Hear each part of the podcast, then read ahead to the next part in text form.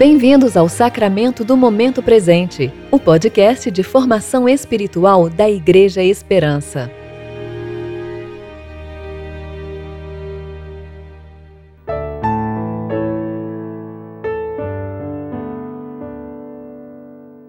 Hoje é 25 de junho de 2020, quinta-feira do tempo de preparação para o quarto domingo após Pentecostes. Que o Deus da esperança vos encha de toda alegria e paz na vossa fé, para que transbordeis na esperança pelo poder do Espírito Santo. Romanos 15, versículo 13.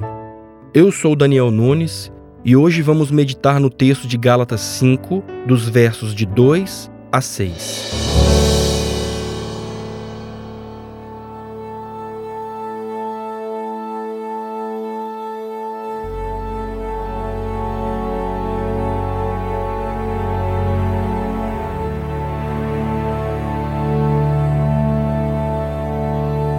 Eu, Paulo, vos declaro que Cristo de nada vos servirá se vos deixar de circuncidar.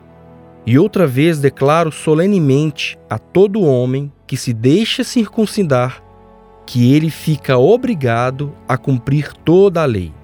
Vós, que vos justificais pela lei, estáis separados de Cristo, caístes da graça.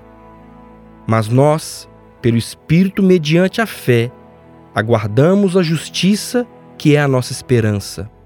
Porque em Cristo Jesus, nem a circuncisão, nem a incircuncisão valem coisa alguma, mas sim a fé que atua pelo amor. Nessa passagem, o apóstolo Paulo trata de um problema recorrente na igreja do primeiro século a relação entre lei e graça. Existiam pessoas que ensinavam uma heresia de que os crentes deveriam, além de crer em Jesus, cumprir alguns aspectos da lei judaica, como por exemplo a circuncisão. No início, os Gálatas tinham entendido que a salvação é pela fé e pela graça somente. Mas agora estavam voltando-se outra vez à lei por influência de falsos mestres. O apóstolo alerta a igreja sobre um engano, como se a obediência à lei fosse capaz de produzir algum mérito perante os olhos de Deus. E Paulo continua sustentando que se a pessoa aceitou a circuncisão, quer dizer, uma parte da lei, logicamente deveria aceitar toda a lei. Suponhamos que alguém queira se naturalizar cidadão de um determinado país. Então, fica obrigado a aceitar todas as normas, todas as leis daquela nação. O apóstolo adverte que se alguém se circuncidava, colocava-se sob obrigação de cumprir toda a lei a que a circuncisão o tinha introduzido. E se tomava esse caminho, automaticamente dava as costas à graça como se o sacrifício vicário de Cristo fosse insuficiente. Aquele que é justificado pela lei, pelo cumprimento da lei nos seus próprios méritos, está afastado de Cristo. Por outro lado, o homem que se lança sobre a graça pela fé encontra misericórdia no amor de Deus.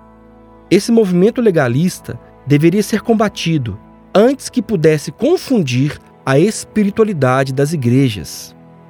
O que significa então aguardar a justiça, que é a nossa esperança?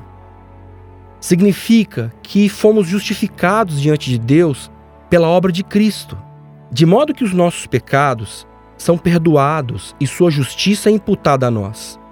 Assim, a nossa relação com Deus deixa de ser baseada no que fazemos e passa a se basear no que o próprio Deus fez. O Evangelho é a boa nova da nossa adoção como filhos de Deus. E agora estamos fundamentados nessa verdade.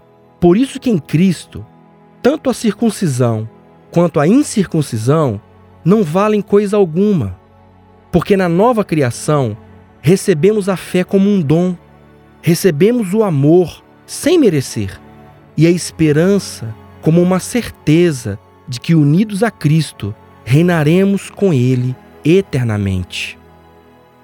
Portanto, meus irmãos, que os nossos lábios se encham de júbilo.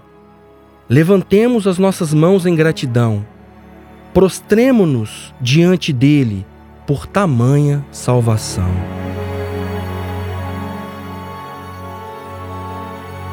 Oremos. Pai bondoso, tu és maravilhoso, misericordioso e cheio de graça. Obrigado, porque pelo sacrifício de teu filho Jesus Cristo, estamos voando rumo à eternidade pelas asas da sua graça. Obrigado, porque pelo teu Espírito, o Consolador, fomos selados para essa nova realidade. Nós adoramos o teu glorioso nome. Pai, Filho e Espírito Santo, um só Deus. Bendito sejas agora e para todo sempre.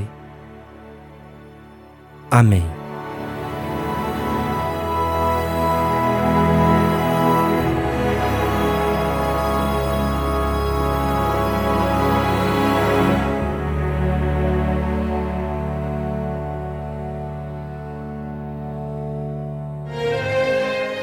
Você ouviu o Sacramento do Momento Presente, o podcast da Igreja Esperança. Agradecemos pela sua atenção e esperamos que você fique mais consciente para viver o tempo presente em relacionamento com Deus. Até a próxima!